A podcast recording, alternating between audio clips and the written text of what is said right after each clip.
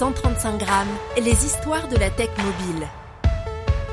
On est vraiment au, tout début et, euh, ce qu'on a créé, c'est un réseau de téléphones mobiles euh, complètement décentralisé où les utilisateurs euh, donc qui participent, qui sont soit des utilisateurs de smartphones ou les app développeurs, sont motivés grâce à cette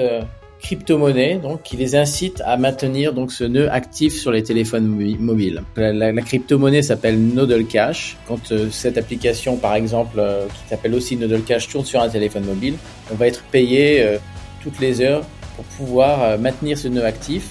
et également permettre à la première application qui est construite sur le réseau de fonctionner. Le Web 3, c'est quand même l'opportunité pour de de rendre, on va dire, l'Internet et en tout cas la monétisation de, des services sur l'Internet, de rendre cette, euh, cette infrastructure, de la, de, la rendre, enfin de faire en sorte que tout le monde